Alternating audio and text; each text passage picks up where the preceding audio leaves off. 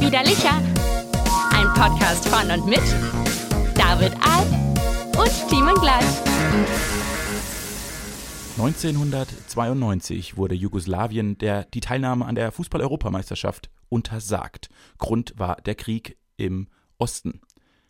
Deshalb ist die Mannschaft von Dänemark nachgerückt und wie man so schön sagt, direkt vom Strandurlaub zum Europameistertitel gehuscht. Sie waren der große Underdog der Szene und haben den Titel erklommen. Und damit begrüße ich Sie recht herzlich zu Folge 92 des Podcasts Widerlicher, die Underdogs der Podcast-Szene, die sich aber anschicken, den Podcast Triumph weiter fortzuführen. Hier sind David Alf und Thiemen Glatt. Viel Spaß mit Folge 92 von Widerlicher.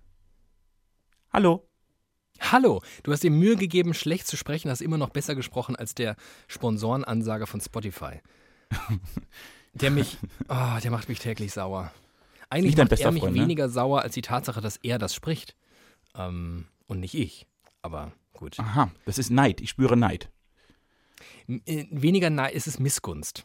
Es ist, ähm, es ist nochmal eine Steigerung, glaube ich. Das ist ist der, wirklich- der schlimmere Neid. ich gönne es ihm einfach nicht, aus Prinzip. Und ähm, Neid impliziert ja auch vor allem in erster Linie, glaube ich, dass man es selbst haben würde. Das würde ich zwar, aber ich würde noch lieber haben, also noch wichtiger ist mir, dass er es nicht tut. Lieber jemand anderen nehmen, der es besser kann. Oder die, oder. Also, irgend, also, also irgendjemand anderen nehmen wäre am besten und am allerbesten wärst du. Kann man das so?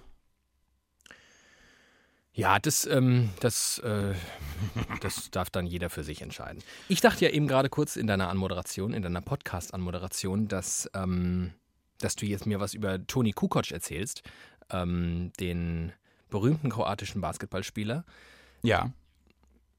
in Der der, ist nämlich in der in der es nämlich gestern in der ähm, The Last Dance Folge ging, die ich geschaut habe, die unglaublich langweilig war, by the way, also unglaublich unspektakulär diese Folge. Ähm, Was ich, trotzdem also, also was ich wirklich, ich muss jetzt mal, jetzt mal ohne Scheiß. Du kriegst jetzt einen richtigen Anschiss von mir, ehrlich gesagt. Ja. mach mal. Ich, ich wollte noch vor deiner Elternzeit mit dir über The Last Dance sprechen und das hast du nicht mit mir machen wollen. Und jetzt erzählst du mir jede Woche was von was, von einem Thema, von, einem, von einer Serie, die die ganze Welt schon vor zehn Wochen angeguckt hat. Nur weil du, verschlafener Dorfjunge, nicht einfach Ja. up to date mit mir Stadtkind bist. Das ist ein großes Ja. Problem. Weil ich bin einfach, ich bin so, ich bin so am Puls der Zeit, ich bin ein Entrepreneur und du rennst hier durch deine schlafwandlerische Elternzeit und kommst mir jetzt acht Wochen mit Themen. Äh, hier, Angela Merkel ist übrigens Bundeskanzlerin, falls du es noch nicht mitbekommen hast. Ja, und das- macht mich ähnlich wütend. Weil ich hätte gerne ganz andere Leute da oben. Ich hätte gerne Leute, die mir in Telegram-Gruppen Informationen geben, die sonst mir niemand gibt. Aber Stimmt. darüber können wir ein andermal sprechen. Über Also Telegram. ich jedenfalls ärgere mich über The Last Dance. Ich habe es so abgefeiert am Anfang, aber es wird immer bodenloser. ja. ich fand Unglaublich super, schlechte Dramaturgie, wahnsinnig langweilige Geschichten, episch erzählt. Alter, das kann ich, was ich bislang gesehen habe, könnte ich in vier geilen Folgen sehen. Und ich gebe ja zu, die Grundlage dieser Serie ist geil, aber sie machen einfach, sie machen nichts draus. So, das war jetzt mein Wort zum Sonntag. Ich nehme alles zurück, ich rede nie wieder über The Last Dance. Ich find's scheiße. Lass uns über Big Bang Theory sprechen. Die ist ganz neu, ne? Das ist ein heißer Scheiß. Ich habe da mal Übrigens, by the way. Big Bang Theory auch bodenlose Sendung. Unfassbar schlechte Serie. Aber, Ja. naja. Im, äh, ver verglichen mit dem Erfolg, den sie hatte, ja, es ist eine schlechte Serie. Verglichen mit ganz vielen anderen Serien auf dem Markt ist es keine schlechte Serie. Ich meine, ich kenne so Serien wie Sturm der Liebe und Marienhof. Dagegen finde ich lieber 800 Jahre Big Bang Theory. Das ist, das äh, findet gar keinen Platz in meiner Kategorie für Serie, weil das so. Das Aber man völlig- muss ja ich nicht, Das ist eine eigene, Aber man, eigene man Rubrik. muss ja quasi das ganze Spektrum kennen, um die Serie richtig gut einzuordnen. Und nicht Muss immer man nur. das? Ich weiß es gar nicht. Natürlich. Braucht man, braucht man einen Vergleich, um eine, um, ein, um eine Aussage über eine Güte feststellen zu können? Ja, Ist finde ich nicht- schon. Ist nicht das größte Gütesiegel, wenn es so outstanding ist, dass es scheißegal ist, wie der Rest ist? Ja, genau, aber das ist ja quasi, das kann ja immer nur einmal passieren, weil dann ist ja das wieder der, der Standard. Wenn es outstanding war und dann ein Standard macht, dann ist es der nächste Standard. Und dann brauchen wir einen Mexican Standard, um den Standard zu überholen. So nämlich. Das klingt ein bisschen, als würdest du über Pferderennen reden. Oh ja, ich liebe Pferderennen. Wie ist es eigentlich mit Äh, Pferderennen? Die finden doch weitestgehend an freien, unter unter, Ausschluss. freiem Himmel. Unter, die finden unter freiem Himmel statt, das ist auch gut, aber äh, noch unter Ausschluss von Publikum. Da sind dann nur die Pferde und die Jockeys und die Trainer auf den Rennbahnen. Und jetzt kommt übrigens, es ist ein, jetzt ist was passiert, was ich vielleicht gerne, oder da können wir mal drüber reden, denn es beschäftigt mich und es ist, wenn es gut läuft, also wenn die Leute das so verstehen würden wie ich, ein Wink mit dem Zaunpfahl für ganz viele reaktionäre Menschen. Na, jetzt bin ich gespannt. Jetzt pass mal auf. Also, die Corona war und dann durften erst gar keine Pferderennen stattfinden. Und dann haben, ist das natürlich sehr schlecht für alle, die damit Geld verdienen müssen. Jockeys, Das Trainer und so, Besitzer auch, weil die ja quasi Gewinne einzielen können. Äh, Und das war einfach ganz schlecht. Das heißt, sie mussten so schnell wie möglich diese Pferderennen wieder starten, damit überhaupt der Betrieb auch nur annähernd am Laufen bleiben kann. Ne? Ja. Und, äh, und dann haben sie gesagt, okay, ihr dürft Pferderennen machen, aber unter Ausschluss der Öffentlichkeit. Und als das sta- feststand, haben sie die Online-Möglichkeit zu wetten viel einfacher gemacht. Also es war für Leute, man musste nicht 100, man konnte, sie haben quasi Abs- Absprachen getroffen, dass die Rennvereine von den Online-Wettanbietern Geld verdienen können, dass diese ganze, die haben die ganze Online-Wette quasi ein bis- ein bisschen professionalisiert. Ja. So, dass es den Betreibern von Rennbahnen und den Pferdebesitzern ein bisschen mehr bringt als davor. Ja. Und jetzt haben sie in der Corona-Phase festgestellt, dass jede fucking Rennbahn in Deutschland, die gerade ein Pferderennen absolviert, mehr Geld verdient durch Online-Wetten, als wäre Publikum auf der Bahn plus Online-Wetten. Das heißt, nur Online-Wetten bringen mehr Geld als Leute auf der Rennbahn plus Online-Wetten, weil sie diesen Online-Markt einfach mal ernst genommen haben.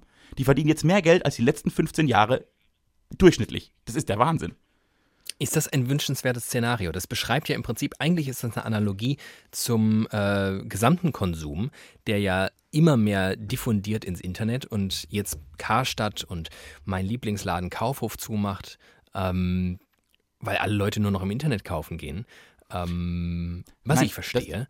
und verstehe jetzt in deiner Logik, also dementsprechend müsste ja jetzt in der Marktlogik, ich möchte, nicht, äh, ich möchte es nicht dir äh, anlasten, aber in der Marktlogik würde ich ja jetzt als, ähm, als so, so, so ein Veranstalter sagen, ich will, ich will gar keine Leute mehr hier sehen. Was ein Quatsch. Was ein Quatsch, hier irgendwelche Würstchenbuden aufzustellen für die Idioten. Die sollen mal schön zu Hause bleiben, ihre eigenen Würste essen und bei mir schön Geld, Geld auf irgendwelche Pferde setzen und die möglichst äh, dann sehr, sehr schlecht und langsam laufen. Ich glaube, wenn sie diesen Eventcharakter verlieren, äh, wird das nicht mehr flächendeckend erfolgreich sein. Aber ich, man müsste quasi die Zielgruppe einmal abändern. Sie müssten primär ihre Distributionsstrategie aufs Netz verlagern, also dort so viele Menschen wie möglich ansprechen. Und aus Meinst du Rennen, etwa online first? ich meine vielleicht online first und aus diesen Rennveranstaltungen, also quasi aus den Live-Press, so, ein- so ein Event machen, dass jetzt Leute aus der Umgebung da gerne hingehen und dann da 5000 Leute rumlaufen. Das reicht ja vollkommen. Da verdient man dann noch Geld on top. Aber rein, also das große Geld verdienst du im Netz und die Relevanz schaffst du durch die Präsenzveranstaltungen. Das wäre vielleicht ein kluges Szenario. Was sie bisher gemacht haben, ist, wir müssen alles auf dieser Bahn verdienen und dann gibt es halt auch noch so ein paar Wettanbieter, die noch ein bisschen Geld verdienen und da kriegt man halt noch so 3.000, 4.000 Euro mehr gefühlt. Und jetzt müssen wir genau umdrehen. Wir nehmen quasi, das, das, wir, wir quetschen das Internet aus, weil da so ganz viele Idioten sitzen, die äh, Geld verzocken wollen und wir geben den Leuten auf der Bahn, auf de, der Livebahn, irgendwie einen schönen Tag. Und dann kannst du das ganz gut verknüpfen. Hm. Weil, gut. weil und, und jetzt kommt, äh, weil jetzt kommt die acht absolut, jetzt kommt ein ganz, ich, wie, wie, ich habe Stunden überlegt, um auf diese Weise zu kommen, auf die ich dir jetzt Du hast. Zeit, ne? Deswegen guckst du The Last Dance, auch bevor es jeder andere normale richtig. Mensch schaut. Hast du da noch stundenlang Zeit, dir Gedanken über irgendwelche Geschäftsmodelle von von. Genau. Ja. Und weil- weil, jetzt Achtung, mit so Live-Rennbahnen sprichst du ja in der Regel nur Menschen an, die jetzt vielleicht nicht mega weit von dieser Rennbahn weg wohnen. Wie mit jeder Veranstaltung. Ne? Meistens kommen die Menschen, die halt relativ nah dran wohnen. Das heißt, Ja. der Kreis ist begrenzt. Wenn ich was im Internet mache, und ich weiß nicht, ob die das wussten auf den Pferderennbahnen, dann ist praktisch theoretisch jeder Mensch auf dieser Welt könnte mein Konsument sein, wenn ich sowas mache, was so barrierefrei funktionieren kann wie Pferderennen. Also jeder über 18 quasi ist mein, könnte mein Konsument sein. Weil Ja. man muss nicht unbedingt eine Sprache dafür können, man muss äh, nicht, das ist kein großes Regelwerk, das man sich be- einverleiben muss. Also es ist echt eigentlich niederschwellig. Also müsste man doch sagen, ich habe hier die Möglichkeit, irgendwie sieben Milliarden Menschen anzusprechen und hier irgendwie 70.000. Dann versuche ich doch ein paar von diesen sieben Milliarden zu erreichen. Und ich weiß nicht, ob, also ich habe eine vage Vermutung, dass dieses Denken doch vielleicht auch außerhalb des Pferderennens erfolgreich sein könnte. Aber da bin ich mir noch nicht so ganz sicher. Ja, es ist mir auch ein bisschen zu gewagt, ehrlich gesagt. Ähm, du, ich muss mal Folgendes machen. Ich habe mir extra, das hörst du vielleicht hier schon im Hintergrund, ich habe mir extra, ich bin ja im Widerlicher-Studio, das muss man ja äh, kurz an dieser Stelle erwähnen. Du bist ähm, nicht hier, aber ich. Und ich muss, das ist nämlich hier Vorschrift in unserem Etablissement. Ich muss mir hier so ein kleines Kondom über unser Mikro ziehen. So, das macht jetzt mal ganz unangenehme Geräusche.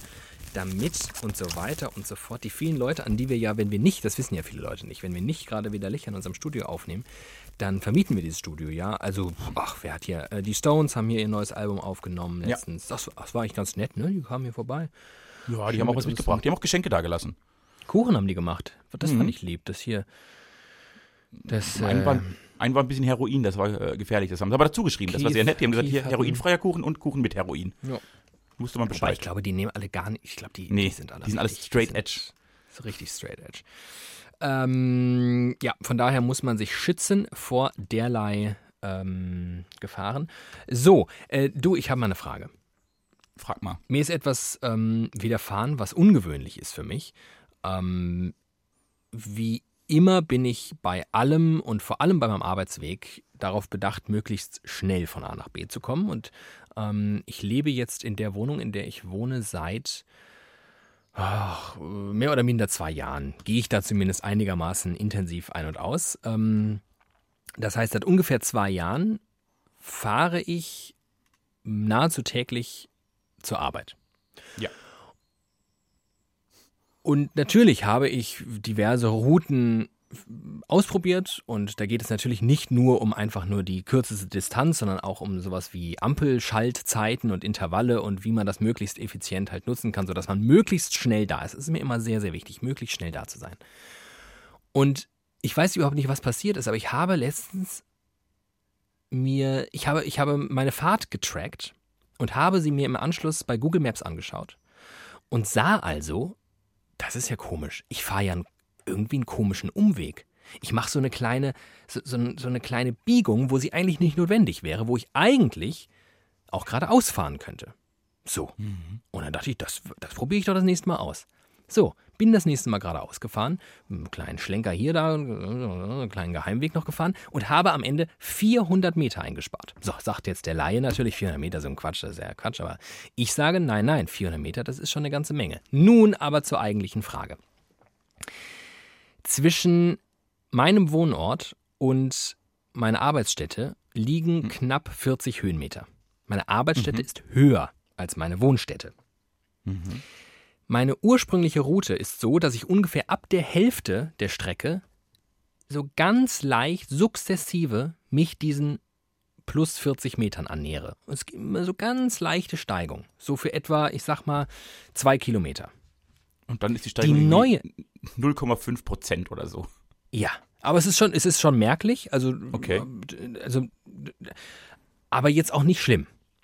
Mhm. Aber du kannst jetzt nicht so entspannt mal rollen lassen und so, dann stehst du halt relativ schnell. Du musst, musst dann halt die ganze Zeit treten und naja. So, die neue Strecke ist so, dass sie ungefähr 90 Prozent einfach nur gerade verläuft und dann eine ziemlich eklatante Steigung hinten raus hat.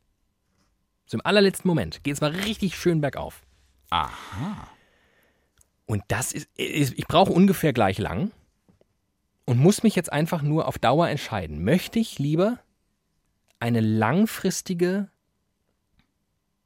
fast entspannte Steigung oder möchte ich die freie Fahrt genießen, richtig Gas geben und hinten raus dann so richtig in die Fresse bekommen von der harten Steigung? Und ich glaube, es ist auch, es ist eine Analogie zum Leben, was man für ein Typ ist, was man für ein Charakter ist. Ich habe die Antwort für mich gefunden. Das ist spannend. Ich denke, ich denke gerade drüber nach. Es hat ja alles ein Für und Wider, ne? Da muss man jetzt, das ist ganz klar. Ja. Äh, ich, äh, ich an deiner Stelle würde, glaube ich, die leichte Steigung und die längere Strecke bevorzugen, in der Hoffnung, dass ich weniger verschwitzt bei der Arbeit ankomme. Das wäre mein einziges Ziel. Ja, das kann ich verstehen. Und es würde auf jeden Fall besser funktionieren mit dieser Strecke. Ich habe mich trotzdem für die andere entschieden. Ja, weil ich weil dann länger in den Genuss des schnellen, der, der hohen Geschwindigkeit komme und dann diese Herausforderung spüre, hinten raus nochmal diesen, diesen ollen Berg da hoch zu rasen. Und das ist aber auch schnell wieder rum, ne? Das geht einfach flott. Wenn du dann dich selbst quälst, bist du da schnell oben. Das ist auch, also prinzipiell rein, rein philosophisch finde ich das den klügeren Ansatz. Also das, ich kann das verstehen. Ich Das ist, auch und so das, machen. deswegen habe ich Aber nur, überlegt, das, nur wenn das ich nicht schwitzen muss. ich, ich, ich mag es einfach so lang wie möglich, es so komfortabel wie möglich zu haben. Genauso wie ich in der Schule immer auf den letzten Meter gelernt habe. Genau. Weil ich dachte, natürlich so. kann ich vier Tage vor der Klausur anfangen zu lernen, aber dann habe ich halt vier Tage versaut mit Lernerei. Und so lerne ich erst einen Tag vorher, habe drei richtig geile Tage ohne Lernen. Ja, und der letzte Tag ist halt scheiße, aber das ist ja, das ist halt dann so. Ein Tag ist scheiße, dafür nicht vier halbe Tage scheiße. Das stimmt, aber vier halbe Tage wären auch zwei und äh, ein Tag wäre halt Ja, aber- einer. Und ja, man muss dann aber auch ja, sagen, so- der, eine, so ist der eine ist auch anstrengender. Also das darf man Und nicht vergessen. aber ne? viel effizienter. Viel effizienter. Ich kann am letzten Tag, das wird jeder wissen, der so tickt wie ich, am letzten Tag machst du natürlich fünfmal mehr, als du in den zehn Tagen vorher gemacht hättest. An dieser Stelle muss ich dich mal was fragen. Hattest du in deiner Studie, ich muss mal ein Bier aufmachen übrigens, ich habe mir extra ein Bier rausgeholt. Ich trink mal Boah, du krasser Typ. Schöne Grüße an die vielen Menschen, die sich beschwert haben. Ich habe mal wieder äh, kein Bier Kein vor Bier. mir, aber, Aber auch, ich. weil ich gleich noch arbeiten muss. Ähm, Prost. Ich habe Prost, einen. Ingwertee. Ich trinke Bitburger Radler, also ein halbes Bier. Ach du Scheiße. So, zurück zur Frage. Hattest du während deines Studiums mal im Hinblick auf eine Klausur oder so äh, eine Lerngruppe? So eine richtige Lerngruppe? Nee. Ich musste gerade wirklich nachdenken, aber nee. Okay. Nein. Äh, Ich habe das tatsächlich, ich habe ja, ja äh, auch ein bisschen Geschichte studiert Mhm. und vor einer Geschichtsklausur haben mich zwei Menschen gefragt, die ich irgendwie auch so mochte, jetzt mal unabhängig vom Lernen, irgendwie, ach, sie bereiten sich auf diese Klausur vor und machen so zwei, drei, vier Treffen, wo man so ein bisschen zusammen das Zeug durchgeht. Und habe ich gedacht, ja, habe ich noch nie gemacht. Das war, ich glaube, Mittelaltergeschichte, wenn ich nicht mehr, wenn ich mich gerichtet erinnere, also auch ein bisschen ein scheiß Thema. Und ich gesagt, jo, äh, mache ich mit. Und dann habe ich mich mit denen viermal getroffen, ich glaube irgendwie so zwei Stunden. Und rein von der Effektivität, es waren acht Stunden, also quasi sagen wir mal ein Arbeitstag, Ja. hätte ich, wenn ich mich alleine hingesetzt hätte und acht Stunden gelernt, ja. zwölfmal, ich schätze ungefähr zwölfmal so viel gelernt wie mit den anderen Leuten zusammen. Und ich hatte vorher schon die Vermutung, dass so Lerngruppen jetzt nicht für mich in Frage kämen. Und das war auch nur, weil ich irgendwie mit denen befreundet war und einfach Zeit mit denen verbringen wollte. Und danach habe ich echt gedacht, warum macht man das? Wieso trifft man sich in Lerngruppen? Das ist doch scheiße, weil dann passiert genau das, dass ich acht Wochen vor einer Klausur anfange zu lernen, dann irgendwie achtmal so Termine habe und zu Hause trotzdem nochmal lernen muss, weil man bei den Terminen ja sowieso nichts lernt. Statt mich einfach mal zwei Tage hinzusetzen, mir den ganzen Scheiß in die Birne zu hauen und dann diese Klausur zu schreiben und zu bestehen. Weil ist ja auch nur Geschichte. Ja, ich glaube, ähm, ja, ich glaube auch, dass es Quatsch ist. Ähm, ich hatte, daran erinnere ich mich gerade, ein, ähm, ich erzähle erst, was ich da, darüber meine und dann erzähle ich die Anekdote. Ich glaube auch, dass das, dass das was für Leute ist, die anders als ich, ich weiß, ich weiß gar nicht, ob du auch so ein krasser auf den letzten Drücker Lerner warst oder bist, aber ich habe das schon wirklich ähm, ziemlich ausgereizt, sage ich mal. Und ähm, natürlich war es dann nicht mehr möglich, noch Leute zu finden. Hey du, wir schreiben ja morgen Mathe. Hast du Lust, dich heute um 21 Uhr mit mir hinzusetzen? ähm, das heißt, ich war da einigermaßen alleine. Äh, Und das war dann auch in Ordnung so ähm, und wollte da auch niemanden bei mir haben.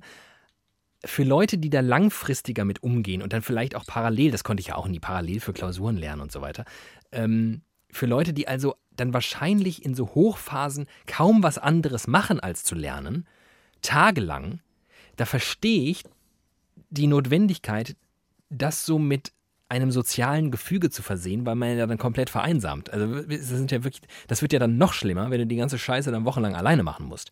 Insofern ist es, glaube ich, ein sich selbst ein bisschen bescheißen. Man, man, man behauptet, man würde gemeinsam lernen, dabei verbringt man einfach gemeinsam Zeit und macht das mehr als de facto wirklich was gemeinsam zu lernen. Mutmaße ich jetzt einfach. Und jetzt kommt meine Anekdote. Schöne Grüße an Fabio, den ich glaube ich jetzt sogar demnächst mal sehe, einer meiner ältesten Freunde, inzwischen wohnhaft weit, weit, weit, weit weg, in einem entfernten Land. Ähm, ist jetzt aber, glaube ich, heute, ich glaube, der kommt heute. Ach, da würde ich mich ja freuen. Ähm, mit dem habe ich mal für eine Mathe-Klausur gelernt. Äh, warum auch immer, habe ich ihn tatsächlich dazu gebracht, genau diesem Rhythmus von mir zu folgen. Und uns am letzten Tag vor der Klausur haben wir uns abends getroffen. Und ich weiß es noch ganz genau, ähm, bei meinen Großeltern, weil die im Urlaub waren. Und dann dachte ich, das ist ja super, sturmfrei, machen wir uns irgendwie Tiefkühlpizza und ähm, dann lernen wir. So, und er hatte natürlich, er war nicht so ganz drauf wie ich, er hatte schon ein bisschen was gelernt. Und ähm, dann haben wir uns getroffen und dann ging das also los und dann haben wir halt erstmal Pizza gegessen und ich, wahrscheinlich haben wir noch ein bisschen fern gesehen und so weiter. Irgendwann war es sehr spät am Abend und irgendwann dachte ich, gut, ich muss jetzt halt langsam mal was lernen. Und dann habe ich mich da hingesetzt und Fabio hat sich auch hingesetzt und dann haben wir da so vor uns hingelernt und irgendwann war es 2 Uhr und ich hatte natürlich noch bei weitem nicht alles mir angeschaut, was man sich da hätte anschauen müssen. Und es ging immer weiter und immer weiter und Fabio wurde immer müde und immer müde. Aber irgendwann war so dieser Punkt erreicht, da wurde man dann schon wieder fast wach. Dann, es war wahrscheinlich Sommer und es wurde auch schon langsam wieder hell. So, es war halb fünf und irgendwann dachte man so, ja, jetzt, jetzt ins Bett gehen ist natürlich auch Quatsch. Wir haben die ganze Nacht durchgemacht. Und Fabio war am nächsten Tag so im Arsch, dass er in der Klausur fast eingeschlafen wäre, hat eine unfassbar schlechte Note geschrieben und war tagelang stinksauer auf mich, weil ich ihm natürlich das Ganze völlig versaut hat, hab. Er hätte natürlich einfach komplett darauf verzichten können, mit mir zu lernen. Er hätte wahrscheinlich eine bessere Note geschrieben. Ähm, von daher, das war mein einziges Intermezzo, mit anderen Menschen zu lernen. Ähm, Nicht so erfolgreich. Nein, nein, nein. nein. Äh, ich habe mich, ja, ich hab mich ja damals geweigert, also prinzipiell geweigert, auf mein schriftliches Abitur zu lernen, weil ich gedacht habe, ich war jetzt hier 134 Jahre auf der Schule, alles hat mich darauf hingeführt, diese Prüfung zu schreiben. Ich habe ja quasi alles andere nur gemacht, um diese Prüfung zu schreiben. Ich will doch jetzt nicht mal extra für diese Prüfung lernen. Ich habe ja mein ganzes Leben für diese Prüfung gelernt. Plus den Punkt, dass ich ja glaube, dass man für die Hälfte da sowieso, sowieso nichts lernen kann. Für Deutsch kannst du nichts lernen, für Englisch kannst du Das nichts lernen. Äh, Mathe musste musst ich äh, nicht so viel lernen und ja, war es ja quasi schon Abi. Also ich verstehe, ich frage mich, also andersrum, ich dankbar. frage mich immer, was machen die denn alle in diesen ganzen Abitursvorbereitungskursen? Habe ich nicht. Hat sie mir nicht erschlossen. sich, äh, sich selbst Panik. kirre machen die. Ja, die haben alle Panik. Ähm, ich, also wir, wir, wir beide, ähm, auch wenn wir uns da noch nicht kannten und auch gar nicht wahrgenommen haben, haben ja mal an einem, ähm, was, wie hieß das eigentlich, ähm, für unseren Äh, Master, Ein, ein, ein Eignungstest. einen Eignungstest für unseren Masterstudiengang gemacht. Ähm, da waren sehr, sehr viele Menschen, äh, bemerkenswert viele Menschen. Ich wollte hatte das große Glück, ich wollte diesen Master ja eigentlich gar nicht machen. Und deswegen bin ich Ja. so, also ich, selbst für meine Verhältnisse, selbst für meine Verhältnisse, das sagt schon wirklich viel, bin ich enorm unvorbereitet in diese ganze Nummer gestartet. Ähm, man könnte sagen, komplett unvorbereitet. Ähm, was, glaube ich, wirklich der ganz große Vorteil war. Ähm, ich glaube, Inhalt war ein, es ging los mit einem Allgemeinwissenstest. Ja, und der war, aber ich muss jetzt mal sagen, ja, das, damit ging's los. Und ich habe in meinem Leben ja schon echt viele so Tests gemacht. Ich bin auch so ein Quizfreund. Ich, ich mag so Sachen eigentlich. Ich nehme das ja auch sehr spielerisch und will einfach, ich möchte mit meinem Wissen glänzen, weil ich einfach viel dummen Scheißdreck weiß. Ja. Ich habe in meinem Leben niemals einen schwierigeren Test gemacht als diesen Test. Das war wirklich, ich habe mich in 30 Lebensjahren nie dümmer gefühlt als in diesen zwei Stunden. Möchte Und ich glaube, das war Stelle das sagen. Ziel. Ich glaube, das war das Ziel dieses, dieses Prüfung, dieser Prüfung. Ähm, so, so ein Schlag in die Fresse einfach. Ihr seid alle dumm, haltet die Schnauze. So Demut ab der ersten Sekunde. Ähm, hat, Hat ja bei uns beiden sehr gut funktioniert, genau. Hat funktioniert, kann man nicht Ähm, anders sagen. Und, und was ich da für Leute gesehen habe, die also noch zehn Minuten vor diesem Eignungsprüfungstest, vor diesem Allgemeinwissenstest, Bücher gewälzt haben über Allgemeinwissen. Die haben sich dann solche Sachen durchgelesen wie 1814, Ludwig der 38. Der hat ja damals zu seinem Cousin Ingo gesagt, da was haben die sich durchgelesen. Und ich denke mir, Leute, ihr müsst doch verstehen, dass das wirklich Quatsch ist. Dass das überhaupt gar keinen Sinn macht, das jetzt zu tun. Weil mutmaßlich jede Frage drankommt. Aber nicht die, was Ludwig der 38. zu seinem Cousin Ingo gesagt hat. Allein schon, auch die, auch, allein schon der Glaube auf einen Allgemeinbildungstest, also wirklich einfach alles, alles Wissen der Welt irgendwie lernen zu können, ist ja Schwachsinn. Das geht, ja nicht. Unfassbar. nicht. Und natürlich, einfach, ähm, So ein bisschen informiert, ne, weiß wer gerade, wie heißt gerade der Familienminister oder Ministerin oder sowas. So Sachen kann wie man heißt- sich wie vielleicht heißt nochmal. der Familienminister? Wie heißt eigentlich, was immer ich, traditionell ist das nämlich ein Mann. Wie heißt eigentlich der Familienminister von Deutschland? So Sachen kann man sich ja vielleicht nochmal kurz vorher angucken. Das schadet nicht. Sollte man aber, wenn man so einen Beruf wie Journalist ergreifen möchte oder ein Studium, eigentlich ja sowieso wissen, sonst ist das, finde ich das immer ein bisschen schwierig. Wie ich, wie ich auch niemals auf die Idee käme, äh, Tischler zu werden, weil ich keinen Hammer halten kann. Äh, Wäre so die Analogie. Ja. Aber, aber ja, da- das war das. Also die haben sich wirklich, die waren, aber es war auch rückblickend betrachtet, natürlich auch, weil wir jetzt nicht rausgeflogen sind in dieser Runde, schon ein bisschen lustig mit anzugucken. Kann man mal so sagen. Genau, und ich glaube, ähm, ja, äh, der, die, der Trick ist natürlich, solche Bücher nicht zu lesen und sich einfach nicht, nicht kirre zu machen. Ist, ähm, ist natürlich Quatsch, das den Leuten zu sagen, die sich gerne kirre machen, weil es ist, glaube ich, einfach so eine Frage der grundsätzlichen Haltung. Die wir jetzt einfach dadurch nicht lösen, dass wir sagen, ist Quatsch. Aber ähm, da es müssen bringt halt. Leute, da, da müssen dann empathischere Leute ran. Da kann ich jetzt nur sagen, sorry Leute, das ist Quatsch. Das ist das Einzige, was ich da jetzt tun kann. Ähm, Aber weißt du noch, was am Abend dieses Tages war? Dieses Tages, als wir uns zum ersten Mal sahen, ohne uns zu sahen? da war ein Fußballspiel. Weißt du auch noch welches?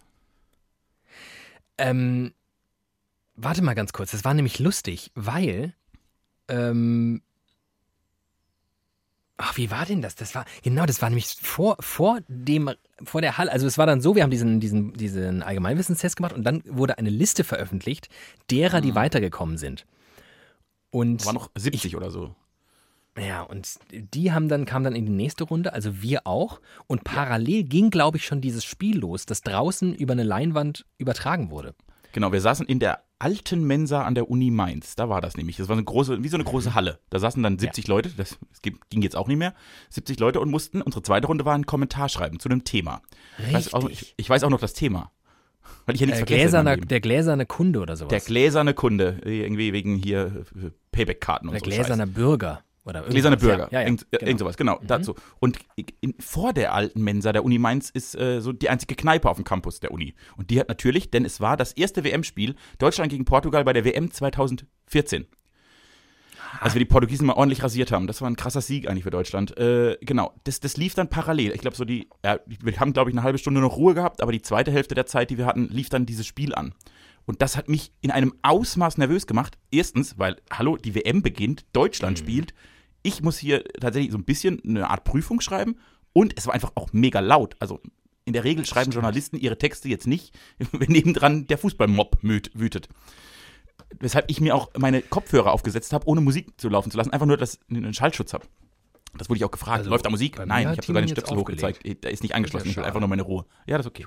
Äh, so war das. Und dann habe ich Hoffentlich gemerkt, er dass ich schreibe, schreibe, schreibe. Das macht er und immer was ganz ich gern. ja mache, und Da das kannst im du Nachhinein so viel rumschneiden. Ach, das Oh ist Gott, so bei mir lästig. Klingelt. Hallo. Hallo. Ich hoffe, du hast die Aufnahme nicht beendet. Habe ich nicht. Das ist toll. Dann kann ich es nämlich einfach so durchlaufen. Dann können wir einfach, weißt du, dann muss ich am Ende das noch nicht mal rausschneiden, dann bleibt das einfach unser Gebrabbel. Hast du gemerkt, dass der äh, Anruf abgebrochen ist? Hast du einfach Nee, ich habe weitergeredet, die ich hab grad Anekdote? ich hab grad eine super Geschichte erzählt. Mann, Ja, aber hast du die den Hörern auch schon fertig erzählt? nein. Ja, dann, ach so, okay. Weil wenn du sie fertig erzählt hättest, dann hätte ich jetzt einfach irgendwie noch ein Geräusch machen können der Zustimmung. Oder hättest du sie nicht nochmal erzählen müssen, weißt du? Dann hätte ich sie mir einfach im Nachhinein an. Ich hätte sie mir im Nachhinein angehört und hätte deine Reaktion dann im Nachhinein nochmal eingespielt. Was war das Nein! letzte? Was war das letzte? Unglaublich. Was war das letzte, das du gehört hast? Ich weiß nicht, du hast irgendwas. Achso, dass du deine Kopfhörer aufgesetzt hast. Ah ja, dann hast du nichts verpasst. Äh, Kopfhörer aufgesetzt und dann musste man so einen Kommentar schreiben. Äh, und ich bin ja, jetzt brauche ich aber deine Bestätigung, da war ich nämlich gerade an dem Punkt. Mir passiert ja manchmal in so Texten, weil ich so wie so ein wahnsinniger Text darunter schreibe, brrr, dass ich jetzt Der nicht jedes ein Komma oder andere Rechtschreibfehler. der eine oder andere Flüchtigkeitsfehler, manchmal vergesse ich auch einfach ein Wort, weil es in meinem Kopf war es, aber meine Hände sind manchmal einfach nicht so schnell wie mein Kopf. Ja. Das möchte ich Ja. einfach mal so rum sagen. Das passiert Ja. mir hin und wieder. Äh, dass ich das wirklich einmal in gröbster Weise Korrektur gelesen habe und dann gesagt habe, leck mich am Arsch, ich kann jetzt nicht, ich kann hier nicht mehr meine Zukunft länger aufs Spiel setzen, ich muss das Spiel gucken, ich muss Deutschland gucken. Scheißegal, ob das klappt mit dieser Prüfung. Und habe wirklich einen sehr unfertig redigierten Text äh, abgegeben. Ei, Aber- ei, ei. Hat ja irgendwie trotzdem halbwegs geklappt. Da begann unsere Liebe eigentlich, weißt du das? Das war der Tag. Vielleicht schreibe ich mal ein Nee, Buch. da habe ich dich noch überhaupt gar nicht wahrgenommen, muss ich jetzt ja, aber das ganz ist, das ehrlich ist ja sagen. total, das ist ja quasi wie bei How I Met Your Mother. Vielleicht erzähle ich das mal meinen Kindern. How I Met Your Onkel David. Und dann erzähle ich, Ich ihnen, hab, dass ich ähm, mit dir in der gleichen, am gleichen Ort war und dich noch gar nicht getroffen habe und dann den ganzen Sommer ohne dich verbracht habe, obwohl ich dich ja hätte schon kennen können und so. Ich habe da nur zwei Menschen äh, wahrgenommen und einer davon ist jetzt quasi ist jetzt eine Internetpersönlichkeit, die ist ein Promi, kann man sagen. Und zwar Helene von der News WG. Schöne Grüße an dieser Stelle. Und übrigens auch Schöne mal Grüße. Shoutout an die News WG. Es ist Die lang machen nicht mehr, lang kein Shoutout mehr. Nee, Ähm, aber die kann man machen- mal echt mal loben. Die machen Die einen ganz die, geilen machen Job. wirklich, die machen einen ganz geilen Job. Und äh, Helene hat sich ebenfalls für diesen Master beworben, hat ihn auch dann mit uns gemeinsam gemacht. Und ähm, ich habe sie nur wahrgenommen, weil sie, ähm, genau, also ich bin ja jetzt, ich bin bekannt, Menschen nennen mich Schluri, weil ich ein Schluri bin. Ne? Ich komme irgendwie an, ich bereite mich ungern vor, weil ich, weil ich eben wirklich das Mantra habe, ich mache mich nicht kirre, weil das steht mir im Zweifelsfall nur im Weg. Ähm, und fahre bislang ja auch ganz okay damit. Aber ich wusste, am nächsten Tag, das ging ja über zwei Tage, diese Eignungsprüfung, am nächsten Tag mussten wir einen Bericht schreiben. Ich wusste erstmal gar nicht, was ein Bericht ist, aber habe Ja, mir das dann irgendwie zusammengegoogelt. Bei mir war es auch der erste Bericht also- meines Lebens. Ja, und da stand also, man, man kriegt irgendwie das Transkript einer Bundestagsdebatte und muss diese dann in einem Bericht, irgendwie die Wortanzahl wurde einem vorgegeben, ähm, zusammenfassen. Und ich habe mir schon gedacht, dass es ratsam, könnt, äh, ratsam sein könnte, bei so einer Bundestagsdebatte mutmaßlich sehr viel Text, sich Textmarker mitzunehmen. Und dann habe ich mir vier verschiedene Textmarker mitgenommen und habe, weil ich das irgendwie, weiß ich nicht, praktisch oder auch einfach nur schön fand, alle vier Textmarker benutzt und damit meinen Text markiert. Helene saß wenige Meter von mir entfernt und hatte überhaupt gar nichts dabei. Die hat dann irgendwelche Leute an, äh, hab äh, sorry, mal, hast- hast du einen Bleistift oder sowas? Und ich, und ich dachte so, okay, das ist cool, zu so einer Veranstaltung zu kommen und gar nichts dabei zu haben einfach. Das fand ich irgendwie nett. Und im Nachgang haben wir nämlich auch darüber gesprochen und sie hat gedacht, ich sei einfach der größte Streber aller Zeiten, weil ich vier Textmarker dabei hatte. Das finde ich gut, dass Helene über dich denkt, du seist der größte Streber aller Zeiten. Das finde ich, Ja. so, ist, so ist die Geschichte. Äh, nee, Ja. ich habe da auch relativ wenig Menschen wahrgenommen. Einen, den ich vom Studium noch kannte, habe ja auch immerhin studiert, der auch neben mir saß, der hat es nicht geschafft. Äh, da war auch noch ein gewisser äh, Herr Schreiber aus dem ARD-Börsenstudio. Der war an dem Tag auch Oh. da. Hm, Ah, und der hat es dann nämlich, der, hat, der hätte es eigentlich geschafft, ne? genau. Und hat stattdessen das Volontariat im Hessischen Rundfunk gemacht. Das ist auch nicht so schlecht. Kann man auch Dieser machen. Kann ich verstehen. Sauhund. Aber hat auch so ein bisschen, war schon Korrespondent, also quasi ein Korrespondent, wenn man so möchte. Ja. So, waren schon ein paar Berühmtheiten. Und wir halt. Wir haben jetzt einen Podcast. Und wir. Ich weiß nicht, ob andere, ob andere von dort auch einen Podcast haben. Vielleicht sind wir die Einzigen, die da saßen und jetzt einen Podcast haben. Sebastian Schreiber hatte einen Podcast. Na kurz. Der war ja Das aber auch nicht erfolgreich. Zeiten. Der war auch nicht, der hat auch kein, der hat ja auch Du keine meinst Inhalte. nicht so wie widerlicher, meinst du? nee. Äh, gut. Haben wir das auch mal abgehakt. Schön, dass wir schon alles durchgemacht Nochmal haben. ganz kurz zurück zu meiner äh, Fahrradtour. Ähm, denn jetzt kommt ja die nächste Frage. Welche Route würdest du zurücknehmen? Auf jeden Fall einen schnellen Weg bergab. Ach, guck, ich nehme mich nicht. Aber also ich, ich, kann, ich muss mir überlegen, ich kann mir nicht, ich, ich kann mir die Topografie nicht so genau vorstellen. Ich bin als Kind immer gerne in, in meinem Heimatdorf gibt es einen, quasi einen Berg, den man runterrollen kann. Und der hat so, ich schätze mal, 10 Meter. Ja. Und das ist ja als Kind das Geilste, was dir passieren kann. Und ich bin quasi manchmal mit dem Fahrrad einfach dahin gefahren und diese 10 Meter, weil das das Achterbahnmäßigste, was man in so einem Dorf machen kann, war das zu machen. Und falls ich, und ich habe mir jetzt vorgestellt, es geht so 40 Meter richtig so einen Berg runter. Ja. Dann würde ich das machen, weil mir das jeden Tag richtig Spaß machen würde, da runterzufahren. ja. Aber Was du wie geil was ist du es? Weil du halt immer so ein bisschen Rückenwind hast, quasi, wenn du den langen Weg nimmst. Du musst Die nie so Hälfte der Strecke, die Hälfte der Strecke muss ich quasi noch nicht mal in die Pedale treten. Okay, ich muss mir Das das, ist mal. schon, also das ist der große Vorteil. Deswegen fahre ich, fahre ich jetzt die eine Strecke hin mit der großen Steigung hinten raus, fahre ich hin und die mit der sanften Steigung bergab, der Negativsteigung. Nee, Die ich würde einmal, einmal so zwei Minuten Powerspaß haben. Das reicht mir. Das ist wie, mit Se Ja, ist wie Sex mit mir. da- Einfach mal zwei Minuten Powerspaß, statt hier ein lange, lange Bergab. Nix. Und auch da gibt es eine Analogie zu deinem Liebesleben, denn direkt hinter dieser krassen Steigung kommt eine Ampel, die eigentlich immer rot ist. Das heißt, du musst dann sofort Okay. sehr, sehr stark abbremsen. Ja, und das, okay, das ist wirklich, das ist eine Analogie zu meinem Leben. Drei Minuten Spaß, rote Ampel. Ah, Schön. Du, ich habe übrigens, äh, ich habe mal wieder die letzte Folge Widerlicher hatte bei mir einen großen Widerhall in meinem Leben. Ich habe sehr lange über Worte von dir nachgedacht. Sehr, Ach du sehr meine lange. Güte. Ja. Oh Gott. Und zwar hast du mir ja mal wieder Obrigkeitshörigkeit unterstellt. Ja. Und ich habe das ja nie groß verneint, hatte aber immer das Gefühl, das Wort passt nicht so perfekt. Das stimmt. Ich, ich bin ja nicht, also ich bin ja kein Abnicker von, einfach weil der Chef was sagt, finde ich das, mache ich das. Ja. Ganz die. Hörigkeit, die Hörigkeit ist falsch. Das ist, Und, das und ist, ich habe ähm, und ich hab mir, genau, und das hat mich beschäftigt, weil ich ja das irgendwie dann doch richtig einordnen wollte, was ich da eigentlich Ja. bin. Ich bin ja, ja, ab und zu in meiner Freizeit ergründe ich mich ja selbst. Und ich habe einfach festgestellt, ich unterstelle jedem Menschen, der irgendwie eine Position hat, die irgendwie höher oder besonderer ist als meine, bevor ich diese Person kenne oder wenn ich sie kennenlerne, dass das die geilste Person der Welt ist. Weil Mhm. ich habe es ja quasi jetzt bis, ich habe es jetzt geschafft bis, ich habe geschafft, Zweit-Bundesligaspieler zu werden. Also jemand, der Champions League spielt, muss ja quasi der geilste Mensch der Welt sein. Das heißt, Ja. ich unterstelle einfach jedem Menschen, der mir in irgendeiner Form überlegen ist, also nicht jetzt als Mensch, aber in positionell über, überlegen ist, quasi Michael Jordan zu sein. Ja. Jeder. Und das Schlimme ist ja, und das, das ist ja die zweite Geschichte dazu, ist, wenn ich die Menschen dann kennenlerne, entzaubern die sich ja in 90% der Fälle innerhalb von fünf Minuten. Und dann bin Ja. ich ja auch immer so todtraurig. ja. Und wenn dann aber quasi jemand das bestätigt, dass ich mein, mein, mein, ich bin vorauseilend Fan, so könnte man es, glaube ich, nennen. Ich bin vorauseilender Ja. Fan von Menschen, die in ihrem Leben Genau. irgendwas erreicht haben. Was auch immer das ist. Bei dir funktioniert das Prinzip Autorität auf den ersten Meter einfach sehr gut. Und bei mir sehr schlecht. Insofern, als dass zumindest Leute, die qua, jetzt habe ich das an dieser Ja. Stelle mal gesagt, Ich habe es in der Gehirn. qua ihre Autorität mehr Respekt einfordern als jeder andere Mensch. Und bei mir, Ähm, genau, bei mir ist es genau andersrum. Ich bin am Anfang wahnsinnig respektvoll, weil ich denke, okay, hey, du bist doch hier, du bist der Redaktionsleiter von was weiß ich was. Und dann denke ich, oh Gott, wie das, was du für eine krasse Karriere gemacht haben musst, was, wie klug du sein musst, wie, was du alles mitbringen musst. Ja. Weil du bist ja quasi mein Vorgesetzter. Das heißt, du musst klüger, Ja. besser, toller sein als ich. Und nach zehn Minuten habe ich dann, bin ich wahrscheinlich, und dann sagen immer nach zehn Minuten alle, ich bin sehr frech, weil ich dann feststelle, ja, ist halt vielleicht doch nicht so in der Welt. dass Ja. immer, der eine hat den Beutel, der andere hat das Geld. Ja, das ist, ähm, das ist völlig richtig. Das ist völlig Okay. richtig. Ähm, haben wir hiermit klargestellt. Das war meine eine Erkenntnis der Woche und dann hatte ich noch eine zweite Erkenntnis der Woche. Die fand ich auch relativ spektakulär. Hau mal und raus. zwar, du kennst bestimmt den Künstler Materia. Den äh, kenne ich, sag mir was. Der hat ein Lied, mit einem Lied wurde er relativ bekannt. Irgendwas mit lila Wolken. Perfekt. Was denkst du, worum es in diesem Lied geht, wenn der Mann von Lila Wolken singt? Das Morgengrauen. Exakt. Also im Prinzip interpretieren alle Menschen dieses Lied so, als würde man in seiner Jugend einfach mal so eine Nacht durchmachen und geht dann nach Hause, wenn die Wolken wieder lila sind. Ich, aber ehrlicherweise, ich weiß überhaupt nicht, ich, ich, hab die, ich könnte das jetzt nicht, ich könnte noch nicht mal eine andere Textzeile abrufen. Also ich, Ja, das ich reicht auch. meide ja deutschsprachige Musik wie wenig anderes.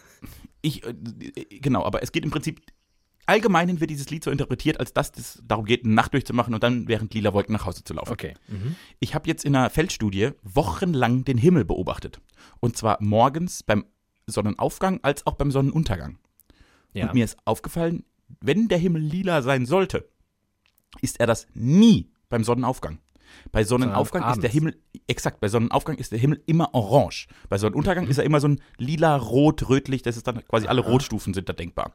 Weshalb ich jetzt als erster Mensch in Deutschland herausgefunden habe, und ich bin ja ein großer Freund der Textexegese, dass Materia nicht, wie es gemeinhin gedacht wird, über das ich gehe äh, morgens besoffen nach Hause gesungen hat, sondern ein Kinderlied, der hat ein Schlaflied gesungen. Das heißt, wenn deine Tochter mal nicht schläft, spielt er mal Lila Wolken vor, weil das ist eigentlich ein Schlaflied. Geht abends früh ins Bett. Man könnte jetzt statt dem Sandmann einfach Materia spielen.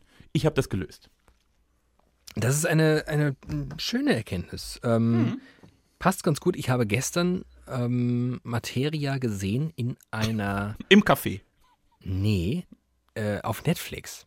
Und zwar hat er einen kleinen Cameo-Auftritt in der allerletzten Folge vom Tatortreiniger.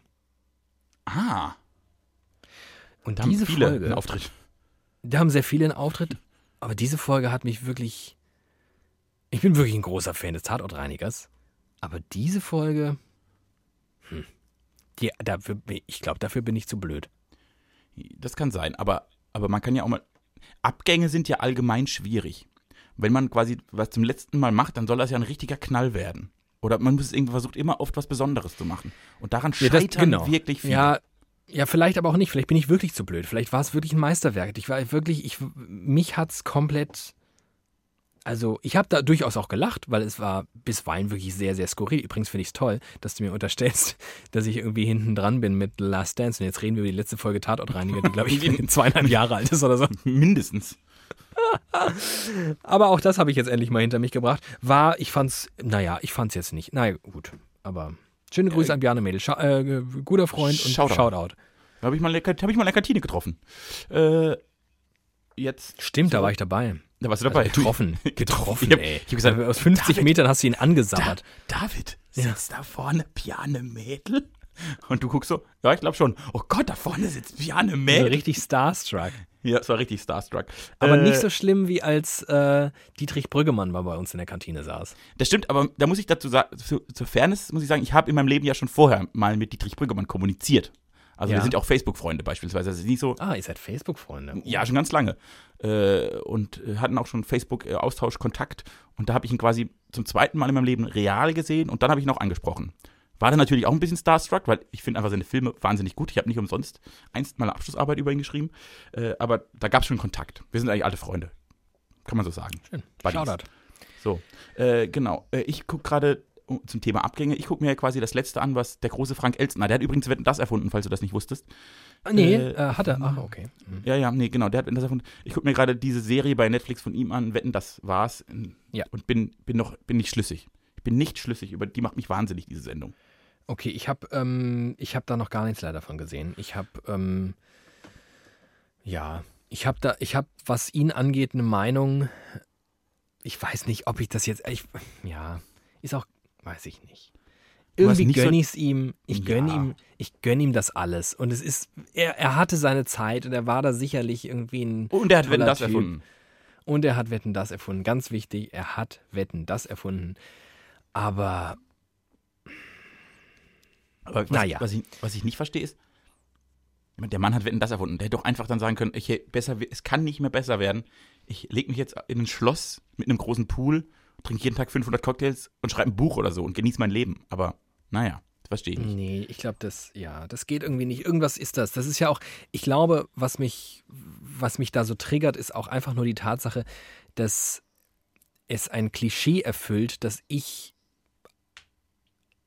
auch im näheren Umfeld immer mal so beobachten konnte. Von Leuten, die mal wirklich sehr, sehr viel Erfolg hatten, in der Öffentlichkeit standen und irgendwie so, ein, so eine Erzählung gefunden haben von sich in dieser Gesellschaft und in dieser Öffentlichkeit und an dieser Erzählung festgehalten haben, nur leider irgendwann von der Realität überholt wurden und diese Erzählung nicht mehr kongruent ist und sie eigentlich jeden Tag aufstehen und vor die Tür gehen und erwarten, dass da Leute sagen, das ist doch Frank Elster, der hat doch Wetten das erfunden. Und weil das aber eben keiner mehr tut, muss er vor die Tür gehen und sagen, hallo, ich bin Frank Elster, ich habe Wetten das erfunden. Und Das wäre lustig, wenn das ist auf seiner Klingel steht. Frank Elstner hat Wetten das erfunden. Mich so würde es gar nicht so sehr wundern. Es, also auf der einen Seite, ich, ich will da auch gar nicht so hämisch sein, weil ich glaube auch, dass das gar nicht so leicht ist, ähm, in dieser Branche zu altern. Vor allem, wenn man mal diesen Erfolg hatte und ihn dann nicht mehr hat. Ähm, mir geht es ein bisschen auf den Senkel tatsächlich. Und ich mache auch die Beobachtung, dass es ein Phänomen ist, das ich bislang nur bei Männern gesehen habe. Es gibt ja auch sehr viele sehr erfolgreiche Frauen von damals. Irgendwie schaffen dies ab einem gewissen Punkt auch einfach mal die Schnauze zu halten oder, oder irgendwie viel gelassener mit dem Altern umzugehen. Was man ja eigentlich so eher Frauen unterstellt, Das stimmt, dass es denen schwerer fallen würde zu altern. Ich glaube, ich glaube nicht, ehrlich gesagt. In dieser Privatimperie, glaube ich, Männer haben schon ein bemerkenswert großes Problem damit, einfach irgendwann nicht mehr so eine Rolle zu spielen. Das stimmt. Vor allem, wenn sie eine gewisse Größe hatten. Man muss aber auch sagen, dass es früher quasi, in, als, als Frank Elstner wirklich Fame war, da gab es noch nicht so viele Frauen. Und ich glaube auch, dass ein paar Männer von da geschafft haben, gut zu altern. Und es gab viel weniger Frauen, die haben es wahrscheinlich alle geschafft. Aber wenn man, müsste man prozentual ausrechnen. Aber so privatempirisch hast du völlig recht. Äh, aber jetzt mal, ja, Frank Elstner hat das erfunden. Und das ist wahrscheinlich mit die größte Leistung, die jemals jemand im deutschen Fernsehen verbracht hat. Das ist korrekt. Aber damals gab es zwei, drei Sender. Das heißt, du musstest nur die beste Sendung von dreien haben. Im Prinzip muss jeder, der heute Medien macht, sich gegen jeden anderen Menschen auf der Welt durchsetzen, weil alle könnten Medien machen. Das ist echt faszinierend. Also man feiert das alte Fernsehen. Ich auch. Ich bin ja ein großer Freund des deutschen Fernsehens. Ich feiere das ja auch in, in ab. Nur auch wie viel Scheiße da erfolgreich war, weil es einfach nichts Besseres die gab. Rezepte von damals sind halt leider, die funktionieren halt, glaube ich, nie, gar, nicht mehr bis gar nicht mehr.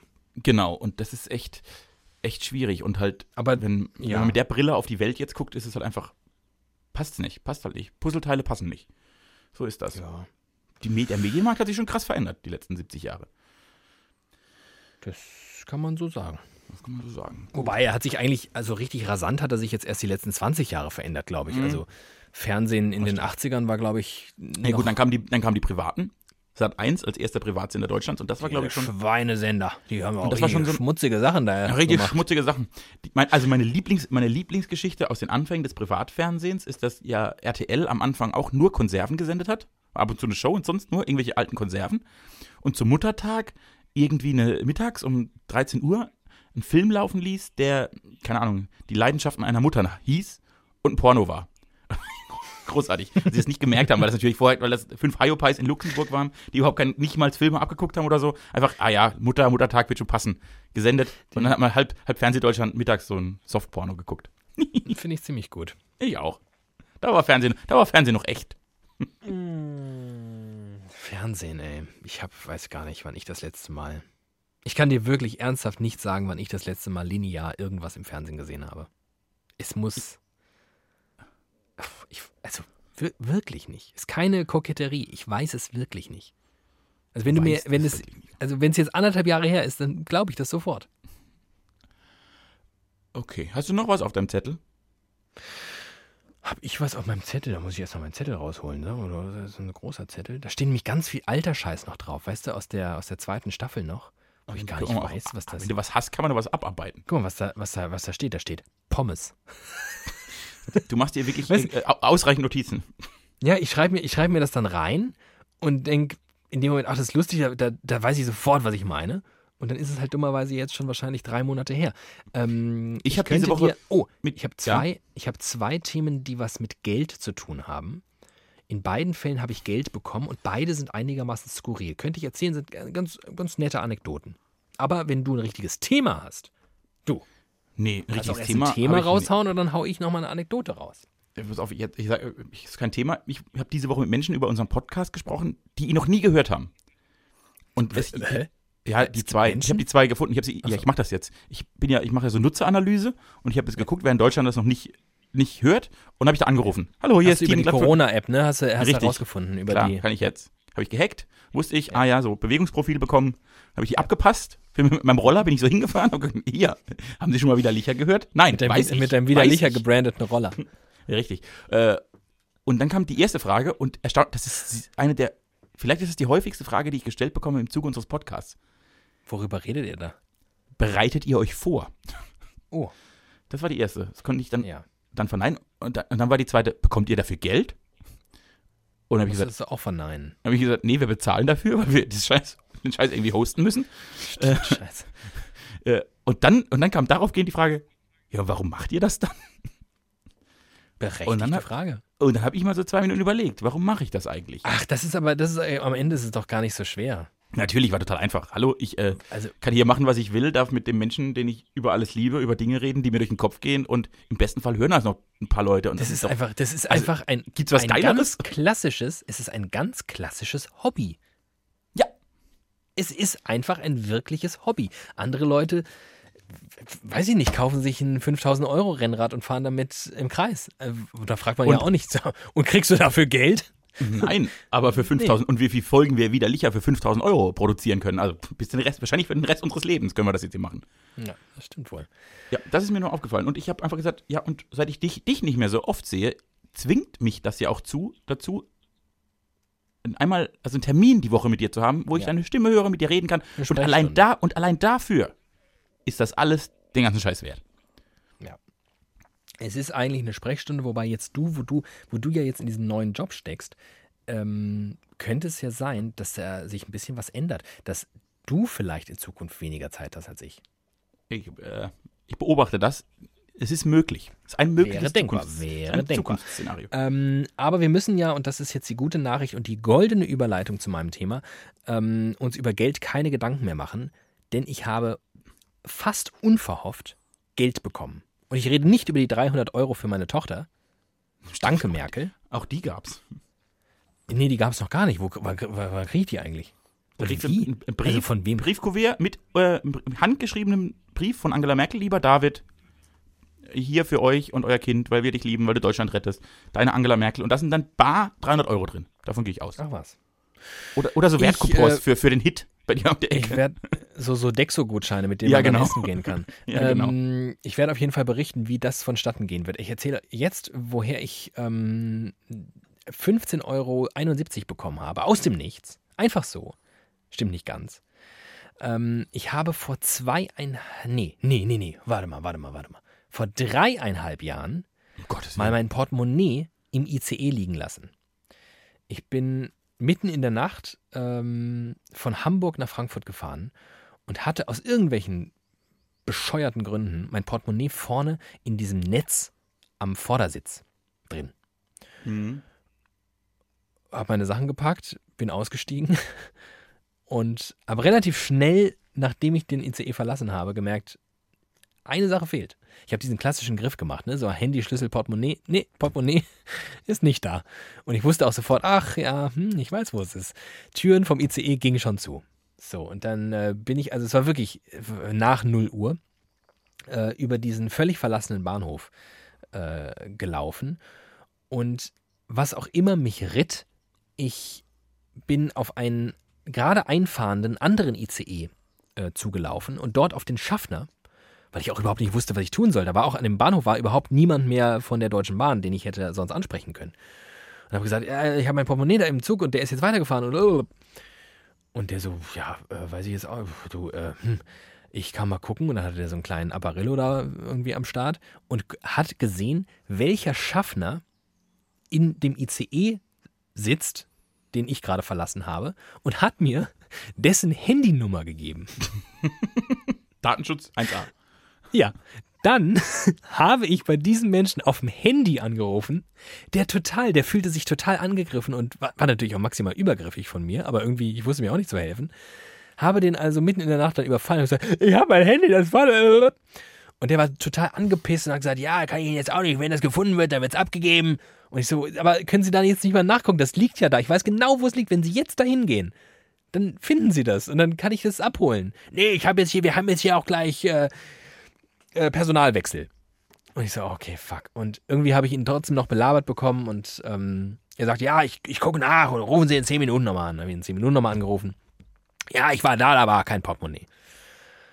Ah, na gut. Ähm, ich habe dann am nächsten Tag in der kostenpflichtigen, kurzer Anpranger-Moment, in der kostenpflichtigen Hotline für verlorene Gegenstände der Deutschen Bahn angerufen ähm, und habe dort mein Portemonnaie als vermisst gemeldet. Und in der Tat, irgendwie wenige Stunden später bekam ich eine E-Mail, jo, Ihr Portemonnaie wurde gefunden.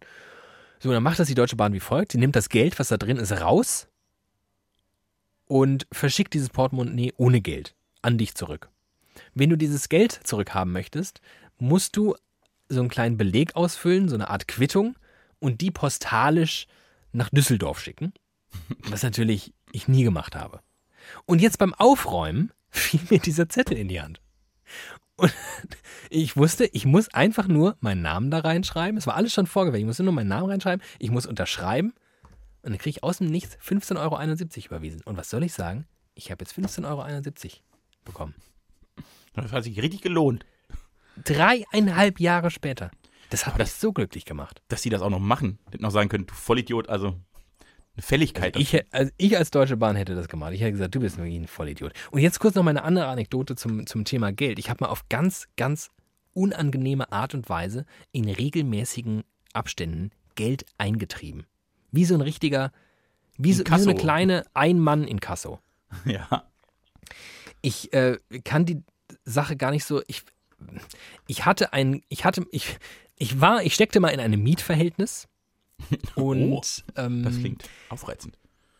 Ich habe in dieser Wohnung, die ich angemietet habe, relativ viel renoviert und gemacht und getan und relativ viel Geld reingesteckt und von der Frau, bei der ich das angemietet habe, der Deal war, wenn ich ausziehe, dass sie mir eine Art Abschlag gibt für die ganze Kohle, die ich in die Wohnung gesteckt habe. Weil die fand das auch super. Die hat auch gesagt, ja, mach das alles, ich äh, gebe dir dann Geld, wenn du wieder ausziehst oder was war. So, das war der Deal. Dann hat die aber irgendwie, was weiß ich, die steckt dann in Geldsorgen oder war einfach nur Kacke. Ich kann es im Nachgang nicht genau sagen. Ähm, die hat mir jedenfalls das Geld nicht gegeben. Und ich war Student zu der Zeit und hatte selbst wirklich sehr wenig Geld. Und ich fand es eine absolute Frechheit, dass ich keine Kohle habe und diese Vermieterin, die übrigens in einer in einem mega geilen Haus lebte, das ihr auch gehörte. Nicht, also es war nicht nur das Haus, in dem ich gelebt habe, das ihr gehört hat, sondern sie lebte auch in einem Haus, das ihr gehört hat. Das ist eine sehr, sehr bemerkenswerte Lage, sehr, sehr schön. Und die sagt immer, nee, sie hat kein Geld, kann sie mir nicht geben, das Geld. Und dann bin ich in regelmäßigen Abständen, weil ich zwischendurch immer wieder so wütend wurde, dass ich so wenig Geld habe und die mir so viel Geld schuldet, bin ich zu der gegangen und habe bei der geklingelt. Und habe gesagt, hallo. Und dann, weißt du, was die gemacht hat? In regelmäßigen Abständen, jedes Mal, ja, die war immer ganz freundlich. Ja, ja, okay, ja, ja, ähm, ich schau mal, was ich gerade hier hab. Und dann, die wohnte ganz weit oben in ihrem, das war ein Mehr Mehrparteienhaus, und die wohnte so im fünften oder sechsten Stock. Und dann hat die immer irgendwelches Geld zusammengekramt und hat das mit einer Büroklammer, Scheine zusammengesteckt und die dann aus dem fünften Stock rausgeworfen. Und das musst du dir vorstellen, war, jetzt kann ich an dieser Stelle sagen, das ist noch anonym genug, der, der ZOP, der zentrale Omnibusbahnhof in Bamberg. Also ein riesiger Platz voller Menschen. Und ich stand da in regelmäßigen Abständen unten und bin diesen Bündel Geldscheine, das mit einer Wäscheklammer festgemacht wurde, hinterhergerannt, weil du, wie du dir vorstellen kannst, ist das ja im Wind wie im Prinzip wie die Feder in Forrest Gump. über diesen Platz geweht und ich richtig würdelos diesem Geldpaket hinterhergerannt, um das natürlich nie zu fangen, sondern es irgendwo runtergefallen ist. Ich dann dahin gesprintet bin, das aufgehoben habe und wieder zwei Tage überleben konnte, bis ich dann wieder vorbeigelaufen bin und gesagt habe, hallo, Sie schulden mir noch Geld und sie wieder Geld rausgeworfen hat. Und du bist, und jetzt wird mir einiges klar, denn du bist zur ARD, weil du eigentlich die GEZ eintreiben wolltest. Dann haben sie die GEZ So abgeschafft. Jetzt gibt es einen Rundfunkbeitrag. Jetzt hast du gesagt, okay, dann werde ich halt Moderator. Weil, wenn ich hier nicht das Geld eintreiben darf, mache ich halt was, was nicht so viel Spaß macht. Das ist mir letztens, das ist mir letztens eingefallen. Und das, der Witz ist ja, im Nachhinein ist das ja absolut skurril. Und mir ist das, ich, ich war, war in der Situation selbst war das irgendwie für mich völlig, völlig normal. Ich glaube, ich war einfach auch gesättigt von der, von dem, von dem Zorn. Also wie Und- oft, wie, mir, wie oft mir das in meiner Studienzeit passiert ist, dass der Geldautomat mir kein Geld gegeben hat. Mir auch. Und ich, ich fand das damals schon, ich fand das total geil. Ich, hab, Nee. ich, hab, ich dachte, das, Das wäre ich nie geil. Nein, ich, hab, ich wusste, dass das biografisch ein guter Moment ist. Ich fand das total gut. Ich habe mich dann, ich bin ja so ein, ich bin ja so ein Freak und habe mich dann, ich dachte immer, das muss man erlebt haben. Man muss mal vor einem Geldautomat gestanden haben und kein Geld bekommen, um zu wissen, wie es sich anfühlt, damit man das auch, damit man authentische Texte schreiben kann und die Leute da richtig fühlen Ja. kann und so. Ich bin ja Indie-Rock-Teamen, ist da, das hat mich komplett, Ja. das hat mich richtig, Ich fand oh, das das war ein richtig guter. Moment. Ganz, ganz, ganz unangenehmes Gefühl hat mich da sofort beschlichen. Ja, wir haben es alle, wir haben es überlebt. Wir haben es überlebt. Wir haben Wir haben es überlebt. Gut, wieder eine Woche überlebt. Schön war's. Fand ich auch, du. Äh, was machst du noch? Wie ist denn bei euch das gemacht. Wetter? Bei uns ist sehr, sehr wechselhaft. Äh, Ein ja, bisschen, ich, bisschen Sonne, viele Wolken, immer mal ein kleiner Schauer auch. äh, der Schauer gab es heute Morgen, das ist, glaube ich, jetzt durch. Jetzt, ich glaube, so langsam, ganz peu à peu setzt sich die Sonne durch. Ich bin für morgen. Ziehst du dir jetzt klein wieder, gleich wieder deine Inliner an und krost ein bisschen? Nee, weil es hat ja heute tatsächlich noch geregnet und dann traue ich dem Boden nicht. Ich muss immer einen Tag trocken Ah, sein. ja. Sonst rutscht man so Ja, leicht du bist weg. ja schon, ja, das passiert ja Erfahrung. und wieder. Genau, Genau. ja, Erfahrung und äh, nee, heute Abend mache ich noch einen gemütlichen äh, Essens-Chill-Abend. Das ist Samstag, das haben wir noch gar nicht gesagt. Wir nehmen am Samstag auf. Also ich mache einen richtig schönen. Samstag auf dem Land mit Essen, Trinken, Schlemmerei. Äh, morgen ausschlafen Sonntag und dann vielleicht ab oder dann vielleicht noch so einen kleinen Ausflug. Fahrrad, Inliner, spazieren gehen, was man halt so macht im Ach gesetzten du, Alter. Das ist ja, das klingt ja toll. Richtig toll. Und du so? Das klingt ja richtig schön. Du, ich werde jetzt gleich noch ein bisschen was ähm, arbeiten müssen. Arbeit, ähm, gesprochene Anführungszeichen.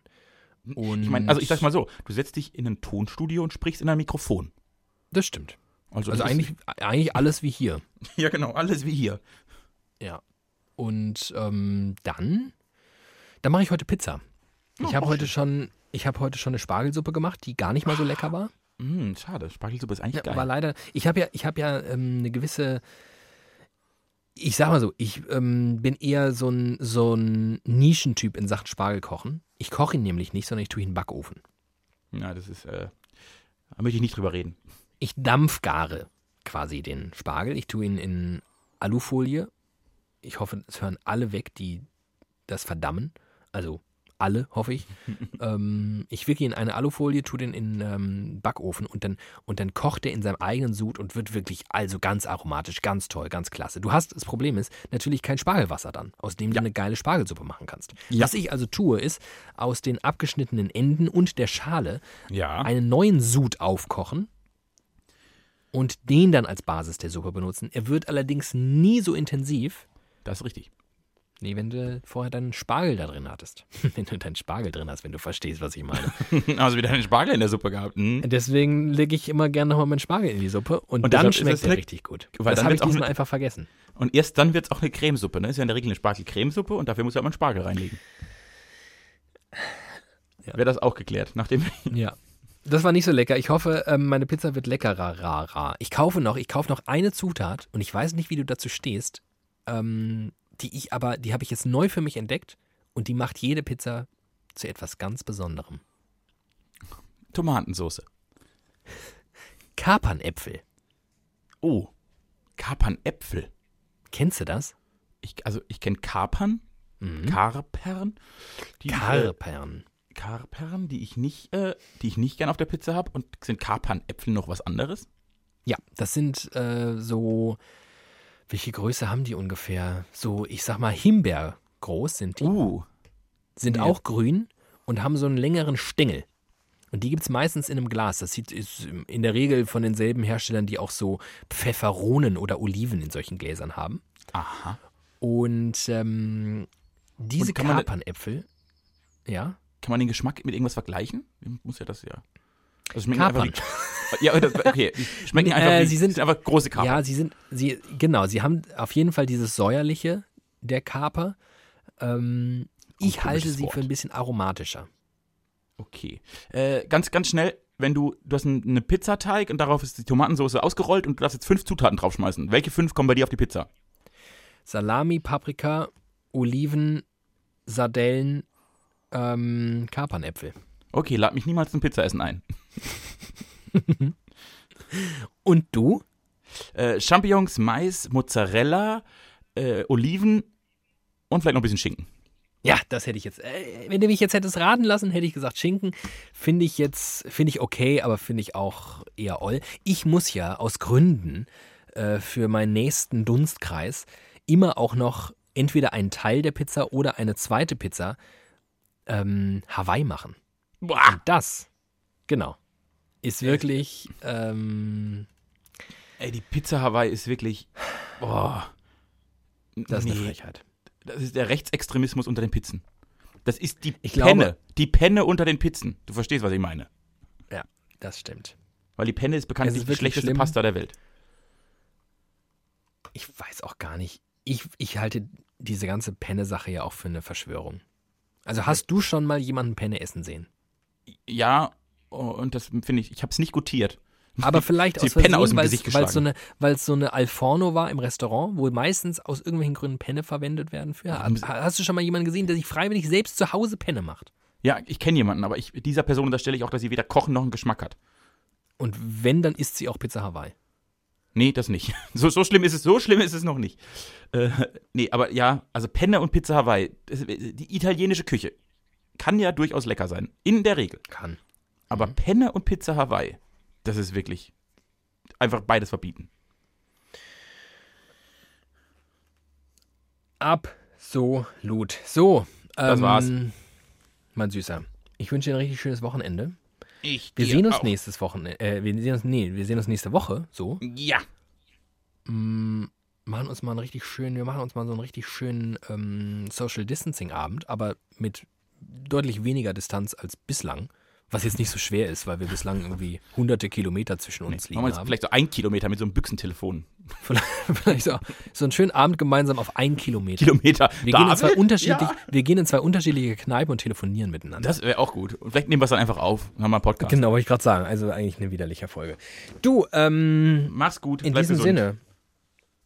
Bis Liebe bald. Und ihr auch da draußen. Bleibt ihr mal schön So. gesund und haltet ein bisschen Abstand und nehmt bitte nicht an Superspreading-Events teil. Das wäre mir lieb.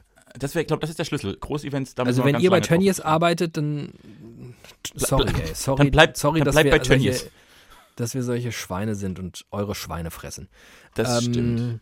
Äh, und lasst niemanden näher an euch ran als uns in euer Ohr. Das ist doch eine gute Faustregel. Uns ganz nah Die ans lassen Ohr uns und alle schon, anderen. die lassen uns weg. schon ziemlich nah ran. Das ist geil. Hallo. Näher als gesund ist, glaube ich. Aber das ist ein anderes Thema. Bis nächste Woche. Ciao.